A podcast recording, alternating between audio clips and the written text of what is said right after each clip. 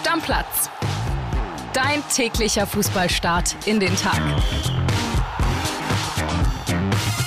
Ja, moin, du Stammis. Herzlich willkommen zu dieser Stammplatzfolge am Freitag, kurz vorm Wochenende. Ich bin André Albers und bei mir heute Michel Schröer, unser Werder-Reporter. Michel, grüß dich. André, es freut mich wirklich sehr, heute mit dir diese Folge aufzunehmen. Sonst war ich ja immer nur per Sprachnachricht oder mal ausnahmsweise mit einem Anruf zu Gast, aber jetzt heute hier zu sein, das freut mich wirklich sehr. Und all diejenigen von euch, die jetzt Angst haben und denken, jetzt der Werder-Fan und der Werder-Reporter machen jetzt hier 20 Minuten Werder-Talk, wird nicht passieren. Also ein bisschen Werder Bremen ist drin, aber nee, wir haben natürlich viele andere Sachen und damit steigen wir direkt ein, Michel. Und zwar geht's los mit dem FC Bayern. Ne? Da gab's eine ganz kuriose Szene beim Training. Der Kollege Tobi Altscheffel, der war vor Ort und wir hören mal, was er so sagt. Servus, lieber André. Ja, ich darf schon fast sagen, als Stammgast zurück im Stammplatz. Ich freue mich. Äh, wir haben das Trainingslager am Tegernsee abgeschlossen. Am letzten Tag war nochmal, ja, gut was los, kann man glaube ich sagen. Also Uli Hoeneß hat zugeschaut, wollte aber nichts sagen. Im Gegenteil, der ist ziemlich sauer auf die Medien, äh, auf die Art und Weise, wie seine Kane-Aussagen interpretiert wurden. Gut, kann man sehen, wie man will. Was man zwar sehen konnte, aber leider nicht fotografieren oder filmen durfte, das war Manuel Neuer. Ja, kann ich erklären oder erzählen, wir kamen in der Früh an den Trainingsplatz auf dem Nebenplatz, dann auf einmal Manuel Neuer. Erstmals die Woche auf dem Platz mit Torwarttrainer Michael Rechner, hat da seine Übungen gemacht, über Hürden gesprungen, hin und her gehechtet. Aber jeder von uns Journalisten hat die Ansage bekommen, bitte auf keinen Fall Fotos oder Videoaufnahmen. Nicht gestattet, das wünscht sich Neuer nicht. Äh, schon ein bisschen seltsam, weil er war natürlich genau an dem Ort, wo alle Journalisten waren. Die haben ihm dann zugesehen, zunächst, weil so nach zehn Minuten wurden wir weggeschickt, durften das Ganze aber nicht protokollieren. Wir haben uns daran gehalten, wir respektieren da den Wunsch des Spielers. Komisch war es aber schon, was wir da verbergen, will er nicht, dass man sieht, wie er abspringt, wie er sich abstützt, wie auch immer hat dann trainiert und beim Runtergehen Richtung Kabine, wo er wieder vor uns war, gab es dann doch noch das Foto. Ja, das war los. Ansonsten Sabitzer und Dortmund ist eine Personale. Dortmund war und ist interessiert. Mal schauen, wie das Ganze ausgeht. Und die Bayern, die stellen jetzt am Freitag Kim Min Jae vor, das Abwehrmonster, das aus Neapel kam.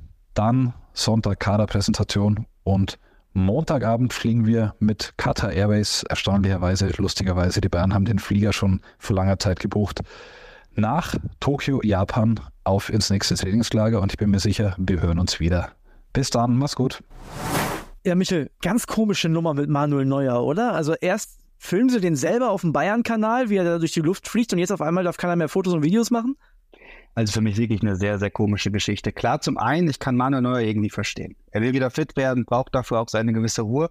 Jeder Trubel irgendwie in den Medien dabei, der tut ihm nicht gut. Aber kann der FC Bayern das nicht irgendwie besser lösen? Es gibt genug Möglichkeiten am Tegernsee, denke ich auch, wo ein Manuel Neuer trainieren kann, ohne dass er dabei gesehen wird. Warum macht's man so offensichtlich? Weil jetzt ist nämlich genau das passiert, was alle Beteiligten vermeiden wollten. Alle fragen sich jetzt, was ist da los? Was ist da am Busch? Ja, absolut. Heute übrigens die Vorstellung, hat Tobi ja erwähnt, von Kim. Was hältst du von dem Transfer? Finde ich gut. Der hat ja bei Neapel gezeigt, was er kann. Aber ob er sich auch in der Bundesliga beweisen kann, da bin ich noch ein bisschen vorsichtig. Ich muss ihn erstmal ein bisschen spielen sehen beim FC Bayern, dann kann ich da was zu sagen. Aber die Anlagen hat er und ich freue mich drauf. Ja, Thomas Tuchel hat den sehr herzlich begrüßt. Ich habe da letztens ein Video gesehen, also der hat ihn fast abgeknutscht, ne? wirklich sehr ähnlich umarmt, hat sich sehr, sehr gefreut, dass er da ist. Also du merkst schon, ne? Tuchel baut so langsam aber sicher seine Truppe da zusammen. Das freut mich für ihn. Also jetzt kann er auch endlich das zeigen, vielleicht, was er letzte Saison nicht zeigen kann. Es war vielleicht eher nicht so seine Truppe.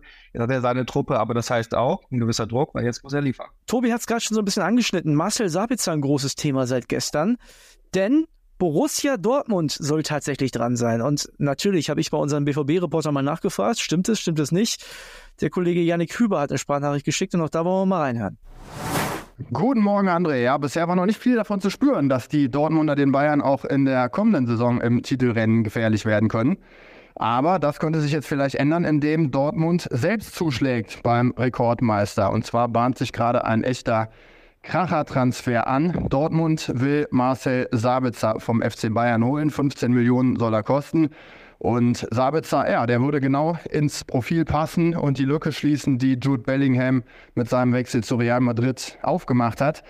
Technisch starker Spieler, robust, erfahren, das würde alles passen. Aber kleines Problem für die Dortmunder, auch englische Clubs sind an ihm dran und Sabitzer kann sich nach seiner Leihe im vergangenen Jahr zu Manchester United auch eine Zukunft in der Premier League sehr gut vorstellen.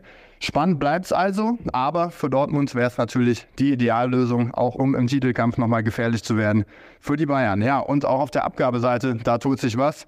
Der Vertrag mit dem größten Clubmissverständnis der letzten Jahre ist aufgelöst worden mit Nico Schulz. Die Dortmunder zahlen zwar eine kräftige Abfindung in Höhe von 2,5 Millionen Euro, sparen sich dadurch aber das 5,5 Millionen Gehalt von Schulz. Und ja, auch damit geht der BVB den nächsten Schritt in Richtung kommender Saison. Ja, wir fangen an mit Sabitzer. Würde das für dich Sinn machen? Für mich ist das aus BVB-Sicht ein absoluter No-Brainer. Dortmund braucht Verstärkung im zentralen Mittelfeld. Und wenn sie Marcel Sabitzer bekommen können, ich glaube, so 15 Millionen Euro sind im Gespräch, dann gibt es da nicht viel zu überlegen. Wenn diese Leistung in Leipzig wieder aufrufen kann, dann kann er meiner Meinung nach der neue Dreh- und Angelpunkt im Dortmunder Mittelfeld werden. Ja, ich habe mit ein paar BVB-Fans gesprochen, habe viele in meinem Freundeskreis und die haben zu mir gesagt, ja, hätten schon lieber den Goretzka als den Sabitzer. Ist ja total unrealistisch. Ne? Also wenn du mal guckst, was der, was der Goretzka verdient und auch was der für einen Stellenwert hat, auch, auch bei den Bayern noch, auch immer noch und vielleicht auch im europäischen Fußball, dann ist das, glaube ich, keiner für BVB, ne? Sehe ich genauso. Also Sabitzer ist da die beste Lösung, die Dortmund momentan kriegen kann. Er hat Bundesliga-Erfahrung, er kennt die Liga und wie gesagt, diese 15 Millionen Euro, also das ist ein No-Brainer, das müssen sie machen, wenn es möglich ist. Ich glaube schon, dass es passieren kann, wenn der BVB die Möglichkeit bekommt, weil 15 Millionen ist auch für den BVB eine Summe, die er durchaus stemmen kann. Ich bin mir nicht so sicher, ob Sabitzer da Bock drauf hat, ehrlicherweise. Also der hat ja offensichtlich auch einen Markt in England, einen guten Markt in mhm. England. Und ich kann mir gut vorstellen, dass ihm das da sehr gut gefallen hat. Da gibt es vielleicht auch noch den einen oder anderen Euro mehr, beziehungsweise Pfund. Ich kann mir vorstellen, dass Sabitzer am Ende selbst nicht so begeistert ist von Borussia Dortmund wie die Bayern und der BVB vielleicht von der Idee. Ich bin gespannt. Ich bleibe dabei. Mich würde es freuen, wenn er in der Bundesliga bleibt. Ein toller Spieler zu Zeiten bei Leipzig und Dortmund. Das ist ja eine super Sache. Und dann kann er die Bayern auch ein bisschen ärgern für das, was da so die letzten Monate passiert ist. Zweite Thema, was er angeschnitten hat, Nico Schulz, den sind sie jetzt endlich los, aber das war ein teures Missverständnis. Ne? Ist auch was, muss man ehrlicherweise mal sagen, wo man auch mal drüber reden muss. Also klar, wir feiern immer Manager für ihre geilen Transfers. Nico Schulz hat halt gar nicht funktioniert. Ich bin ehrlicherweise froh, dass es ein Thema, was so für so viel Trubel gesorgt hat. Und ich bin wirklich froh, dass das jetzt vom Tisch ist dass der bei Dortmund raus ist und ich bin echt gespannt, wo der nochmal aufschlägt. Ja, ob er diesen Sommer überhaupt nochmal was macht, ob er auf hohem fußballerischen europäischen Niveau angreifen kann. Ich habe da sehr, sehr große Zweifel. Also vielleicht sehe ich den, vor allem der hat jetzt auch lange kein Fußball mehr gespielt, vielleicht sehe ich den noch in der zweiten Liga. Aber auch da frage ich mich in Deutschland, macht das jemand? Holt den jemand dazu? Bin ich mir nicht so sicher. Wer soll den verpflichten? Wenn man den verpflichtet, dann gibt es direkt wieder Trubel, dann ist direkt wieder was los. Warum holt ihr so einen Spieler? Also ich sehe da momentan keinen Verein, der, der Nico Schulz verpflichtet. Auf jeden Fall nicht in Deutschland. Nee, das glaube ich auch nicht. Im Ausland ist das vielleicht nochmal eine andere Nummer. Hm, das kann sein, ja. Lass uns weitermachen mit Borussia Mönchengladbach. Das passt ganz gut, denn bevor du Werder-Reporter geworden bist, hast du äh, volontiert, ne? hier bei Axel Springer, hast ja die so Axel, aus, ja. Axel Springer Akademie gemacht und du warst während deines Volontariats Reporter in Gladbach. Gladbach liegt mir ehrlicherweise auch immer noch ein bisschen am Herzen. Diese ganze Truppe um alles am Player, Markus Thuram und so, auch wenn sie irgendwie immer so ein bisschen nicht das gezeigt haben, was sie eigentlich konnten. Aber das war schon, das war schon geile Kicker. Ich erinnere mich da an Spiele wie dieses 15-0 im Pokal gegen die Bayern. Das war war schon cool und deswegen Gladbach, da habe ich echt immer noch so ein bisschen Herz. Ich glaube, dass sie schon ein bisschen froh sein können, dass die Mannschaft nicht mehr so besteht, weil für mich waren das irgendwie verzogene Rotzlöffel. Also hatte ich jetzt zuletzt den Eindruck, die haben, wenn sie Bock hatten, haben sie gut gekickt und wenn nicht, dann halt auch gar nichts gemacht. Und da gibt es einen großen Umbruch bei Gladbach momentan. Das ist ja klar. Ne? Ich will gleich mit dir noch darüber reden, was du denen zutraust. Auf jeden Fall gibt es jetzt eine Info von den Kollegen von Sky. Und zwar will Gladbach angeblich Jordan Torunariga holen. Ex-Hertaner, auch mal U21 für Deutschland gespielt, Linksfuß. Ein Innenverteidiger, Marktwert 5 Millionen Euro, hat noch Vertrag bis 2025 in Gent, also in Belgien. Ist der Stammspieler, letzte Saison auch Conference League gespielt, bis ins Viertelfinale gekommen könnte der Elvedi-Ersatz werden, Michel, denn der soll wohl auf die Insel wechseln. Was meinst du? Toro Nariga, macht das Sinn? Für mich ein interessanter Spieler, finde ich. Gerade auch, weil er schon seine Bundesliga-Tauglichkeit bei Hertha unter Beweis gestellt hat. Und wenn er Elvedi gehen sollte, da gibt es ja noch Fabio Chiarodia, der von Werder gekommen ist, ein Linksfuß in der Verteidigung. Das könnte ganz gut passen. Die beiden zusammen als Elvedi-Ersatz. Chiarodia kann ein bisschen spielen das könnte passen. Lass uns mal darüber reden. Chirodia ist ja von, von Bremen nach Gladbach gewechselt, weil er in Bremen die Perspektive nicht gesehen hat. Finde ich ja verrückt, ne? Wenn einer sagt, in Bremen spiele ich nicht, dann gehe ich nach Gladbach. Das hat so ein bisschen mit Ole Werner zu tun. Er ist echt nicht dafür bekannt, dass er auf junge Spieler setzt. Und mit Seoane, da hat er echt einen Förderer, der, der wollte ihn unbedingt haben. Damals schon in Leverkusen, da gab es schon Gespräche. Und er hat das bei Gladbach ernst gemacht. Er hat ihm gezeigt, okay, ich setze auf dich. Das war bei Ole Werner nicht so. Und deswegen vertraut er jetzt auf den Weg. Ist echt ein guter Mann wird als einer der Top 5 Innenverteidiger seines Jahrgangs in Europa gehandelt. Also wenn der ordentlich Spielpraxis bekommt, das kann schon was werden. Was traust du als alter Gladbach-Reporter denn den Gladbach an dieser Saison zu? Also wir haben schon so viel in Stammplatz über, über diesen Verein diskutiert, weil wir einfach gar nicht greifen können, was da momentan passiert. Ist das so planlos, wie es aussieht, oder hast du da Vertrauen? Ich finde es ganz, ganz schwierig. Also es ist auf jeden Fall gut, dass diese Franzosen, wie du hast ja gerade schon mal angerissen, da gab es ja diese Franzosen-Connection, nenne ich sie mal, mit Alessandro Player, Markus Thuram, damals auch Dennis Zakaria. Das war echt so eine Grüppchenbildung innerhalb der Mannschaft. Die ist jetzt endgültig durchbrochen, meiner Meinung nach. Also es kann in beide Richtungen gehen. Es kann sein, dass sie echt gegen den Abstieg spielen, weil es die Mannschaft überhaupt nicht findet. Aber es kann auch sein, dass sie überraschen, wie auch schon in der Vergangenheit. Gladbach ist dafür gut. Also ich kann es echt auch gar nicht, wirklich gar nicht einschätzen. Aber für mich, wie du schon sagtest, wirklich wichtig, dass sie diese Connection jetzt endlich durchbrochen haben und so eine Art Neustart wagen können. Was ist denn der größte Unterschied als Reporter zwischen Gladbach und Bremen? Ich sag dir ganz ehrlich, in Gladbach war es möglich, die Spieler am Parkplatz anzuquatschen und ein bisschen mit denen zu labern und dann auch äh, vielleicht Zitate von denen zu veröffentlichen. Das leider bei Werder ist es untersagt und das hat schon ein bisschen schöner gemacht bei Gladbach, finde ich ehrlich. Ach, du darfst es nicht, oder was? Ich darf schon mit den Spielern reden, aber ich darf keine Zitate veröffentlichen von den Spielern. Bei Gladbach war es de facto so möglich, wenn du da Jonas Hofmann am Parkplatz getroffen hast, damals noch, dann konntest du mit dem reden und konntest dann auch, ohne jetzt irgendwie wem vorher die Zitate zu schicken, das veröffentlichen. Das bei Werder ja. einfach nicht möglich. Okay, das heißt, da musst du dann quasi, wenn du mit dem Spieler auf dem Parkplatz redest, die an den Pressesprecher äh, schicken, die Zitate, das, was er gesagt hat, oder was? Nicht mal das, wirklich, wenn ich ehrlich bin.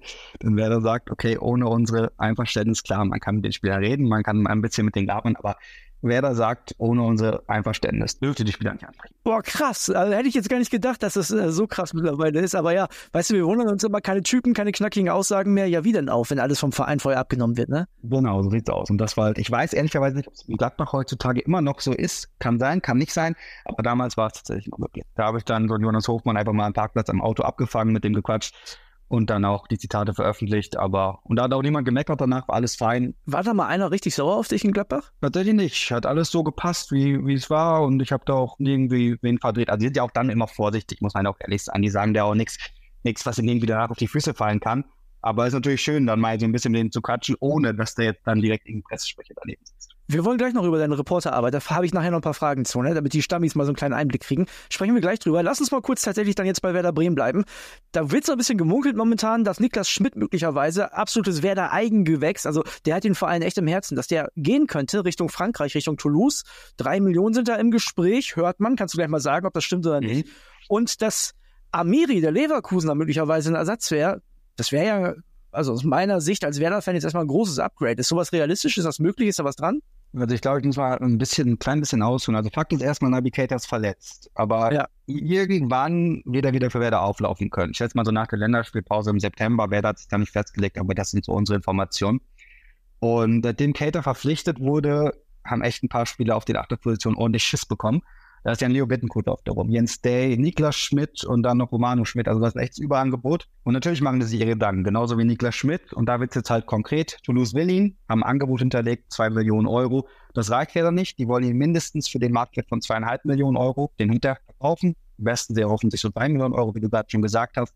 Aber auch wenn Niklas Schmidt gehen sollte, hat das nichts mit Amiri zu tun. Denn Amiri kommt nur, wenn zwei Achter gehen. Denn sonst ist die Kohle überhaupt nicht da. Wer da muss weiter Geld einnehmen, wer da hat weiterhin kein Geld. Und deswegen sollte Niklas Schmidt gehen, wonach es gerade aussieht, müsste noch ein zweiter Achter gehen, Romano Schmid zum Beispiel, für eine gewisse Ablöse, ich sag mal so 5 Millionen Euro. Der hat Marktwert, ne? Also Romano Schmid ist einer, den, kann, den kannst du doch wirklich noch zu Geld machen. So sieht's aus, genau. Und dann, wenn das passieren würde, dann könnte Amiri ernst werden. Ole Werner findet ihn extrem interessant. Es gab aber noch keinen Kontakt zwischen beiden Seiten. Denn, wie ich gerade sagte, Werder muss erstmal Geld einnehmen, sonst können sie gar nichts machen. Ja, Amiri hört man so aus Leverkusen, möchte schon ganz gerne weg, denn der spielt für sich selbst, also für seinen eigenen Anspruch da einfach zu wenig. Die haben mir sogar eine Vertragsverlängerung angeboten, will er nicht. Stuttgart soll auch im Rennen sein, ist das realistischer? Wahrscheinlich, ja, mehr Geld, ne? So sieht's aus. Ja, also wie gesagt, ich weiß nicht, ob bei, also bei Niklas Schmidt könnte was passieren, bei Romano Schmidt weiß ich nicht, kann ich nicht sagen, sieht momentan noch nicht danach aus. Also vielleicht denke der Spieler will auch zeitnah eine Entscheidung haben, der will jetzt sich auch nicht lange abwarten und bei Werder könnte das noch ein bisschen dauern. Michel, lass uns doch ein paar schnelle Transfer-News machen. Diaby und Essen Villa, wir haben über Diaby, den Leverkusen da hier schon ein bisschen gesprochen. Wird jetzt immer heißer. Am Sonntag fährt Leverkusen ins Trainingslager und es sieht so aus, als wenn Diaby da schon nicht mehr mit dabei ist. Ist schade für die Bundesliga, oder? Für mich echt ein herber Verlust für die Liga, gerade wegen seinem Tempo. Ich habe es wirklich geliebt, ihm zuzuschauen. Es hat echt Spaß gemacht. Aber ich denke, Leverkusen hat echt alles gegeben. Es war nicht möglich, ihn zu halten. Und die Ablöse, die ist ja jetzt auch ganz ordentlich. Das können Sie nicht beschweren, oder? Genau, sollen um die 50 Millionen sein. Also ich glaube, äh, das kann man durchaus schon mal mitnehmen. So sieht's aus. Also er will weg, sie konnten ihn nicht halten und das ist doch ein gutes Schmerzensgeld, sage ich mal so. Also da könnte es tatsächlich jetzt ganz schnell in den nächsten Tagen Vollzug geben und wie gesagt, am Sonntag geht er ins Trainingslager. Möglicherweise ist er dann schon nicht mehr mit dabei. Wir machen weiter mit dem FC Liverpool und Jürgen Klopp. Der hat einen neuen Sechser ins Auge gefasst und zwar von Crystal Palace. Sheikh Doucouré, 23 Jahre alt, 35 äh, Millionen Marktwert, soll so um die 50 Millionen Pfund, sind 58 Millionen Euro kosten. Das sind immer Summen in der Premier League, ne? Eine gute Saison gespielt oder machst du sowas? Genau, deshalb denke ich auch, dass Liverpool sich das echt überlegen sollten, denn du sagst schon gerade, eine vernünftige Saison in der Premier League gespielt, das kann nächste Saison auch ganz anders aussehen. Deshalb würde ich da an Liverpool Stelle echt noch ein bisschen abwarten. Aber natürlich, du hast den Punkt, wenn es so weitergeht, dann wird natürlich nächste Saison noch teurer. Problem ist, Liverpool braucht eine Verstärkung auf der 6, denn da sieht es so aus, als wenn Fabinho für 46 Millionen Richtung Al-Ittihad geht, also Saudi-Arabien, ne? Ich bin so, das ist verrückt, was da im Moment abgeht. Ich bin so dankbar, Marvin Dux gab es ja auch mal das Gerücht 12 Millionen Angebot aus Saudi-Arabien. Also ich finde es echt nur irre. Aber wo wir jetzt schon mal bei Saudi-Arabien sind, äh, Alain Saint-Maximin von Newcastle, da hat Fabrizio Romano gemeldet, äh, der geht auch nach Saudi-Arabien und zwar zu Al-Ali. Tja, das ist echt verrückt. Also die bedienen sich da auf der Insel und das sind jetzt nicht mehr nur 35-Jährige. Was haben wir da bald für eine Liga, frage ich mich. Also ist es dann noch wirklich, also momentan würde ich mich gerade komplett noch dagegen wehren, das zu gucken. Mache ich auch nicht, auch nicht wegen Ronaldo. Aber vielleicht muss man es bald, weil es einfach, weil einfach so interessante Typen da spielen. Ich will noch eine Sache mit dir besprechen und zwar geht es da um äh, Sidi Sané, den Bruder von Leroy, 20 Jahre alt. Das ist der jüngere Bruder, der wechselt von Schalke zu Eintracht Braunschweig in die zweite Liga. Also bleibt quasi in der zweiten Liga, bei Schalke ja nicht so richtig viel Einsatzzeit gehabt. Vertrag bis 2025. Man muss dann auch mal einen Schritt zurückgehen, um zwei nach vorne zu machen, oder wie siehst du das? Das denke ich auch. Bei Schalke ist ja nicht so richtig zum Zug gekommen. Jetzt Braunschweig, das könnte was werden. Also ein guter Schritt meiner, meiner Meinung nach. Michael, ich habe ja gerade schon gesagt, wo ich dich schon mal dran habe und wir beide zusammen die Folge aufnehmen, würde ich ja ganz gerne so ein bisschen über dein Reporterleben sprechen. Also wie muss man sich das vorstellen? Bildreporter sein. Was macht man so den ganzen Tag? Mit wem redest du? Was machst du? Fest zum Training, guckst du es dir an, fährst wieder nach Hause? Wie läuft das? Also es gibt ja immer dieses klassische Klischee, man ist Sportreporter und hat die ganze Zeit das Telefon am Ohr oder wie auch immer oder das Handy, wie man auch sagt. Und das ist wirklich so. Also es ist echt, also bei der Bildschirmzeit, die will ich echt nicht, nicht kennen. Also ständig bist du irgendwie am Schreiben und am Telefonieren mit Personen aus dem Verein, mit Spielern selbst oder Beratern oder was auch immer um halt am Ende des Tages irgendwie bestmöglich erzählen zu können, was da gerade im Verein abgeht. Viele fragen immer, wie sieht dein Arbeitsalltag aus? Gibt es irgendwie so einen Tagesablauf, den du hast? Aber das kann ich echt nicht, ist echt immer wirklich unterschiedlich. Mal schaust beim Training zu, aber die Vereine trainieren auch mittlerweile ganz oft nicht öffentlich. Also es ist echt immer wieder neu und aufregend. Es wird nicht langweilig, sage ich wie es ist. Also logisch ist für mich, wenn du sagst, an die Spieler kommt man wie früher nicht mehr ran. Also früher, Falki hat ja schon Geschichten erzählt, der war mit den Party machen und alles wenn du an die Spieler nicht mehr rankommst, macht ja nur Sinn, du wirst wahrscheinlich viel auch mit Beratern anreden, weil die reden ja noch, die haben ja ein Interesse daran. Genau, oder eventuell gibt es auch mal einen Spieler, der sagt, okay, ich rede mit dir, aber ähm, das darf auch wirklich keiner, keiner erfahren. Aber es ist echt krass, beispielsweise, ich war jetzt, als Werder den Klassenhalt geschafft hat, da war die große Party in Bremen, in einer Diskothek in Bremen, da war ich auch vor Ort und dann, dann passen die Spieler schon sehr, sehr auf, was sie tun und was sie machen, auch wenn ich keine böse Absicht habe, wenn da, wenn da der Reporter steht. Okay, wir drücken dir auf jeden Fall die Daumen, dass du auch in Zukunft gute Geschichten hast, denn das ist auch wichtig für uns hier im Startplatz, ne? Denn du bist ja einer von denjenigen, die sind immer bereit, bei uns zu sein und ich freue mich auf jeden Fall sehr doll, dass du heute hier warst. Ich mich auch und ich freue mich auch schon auf die Saisonvorschau bald wieder. Genau, die Bundesliga Blitzvorschau, die geht los am 1. August. Werder war ja im letzten Jahr als erste Mannschaft dran, weil sie Zweiter in der zweiten Liga geworden sind und damit quasi als Platz 18 in der Bundesliga eingeordnet wurden. Diesmal bist du ein bisschen später dran, Michel, das kann ich dir schon mal sagen. Und einen Hinweis habe ich noch, und zwar, es wird fast genauso prominent wie heute mit Michel Schröer morgen in der Sonderfolge. Die ist nämlich mit Lukas Podolski. Also für alle diejenigen, die Lust haben, Poldi mal 20 Minuten schnacken zu hören hier im Stammplatzbüro, morgen einschalten, Sonderfolge. Mal schauen, ob ich da mithalten kann. Bin gespannt. Michel, was machen wir hier am Ende immer? Bist du Stammplatzhörer auch? Der bin ich. Ich würde sagen, Deckel drauf. Deckel drauf. Also, bis dann. Danke dir. Ciao, ciao. Ciao, ciao. Stammplatz. Dein täglicher Fußballstart in den Tag.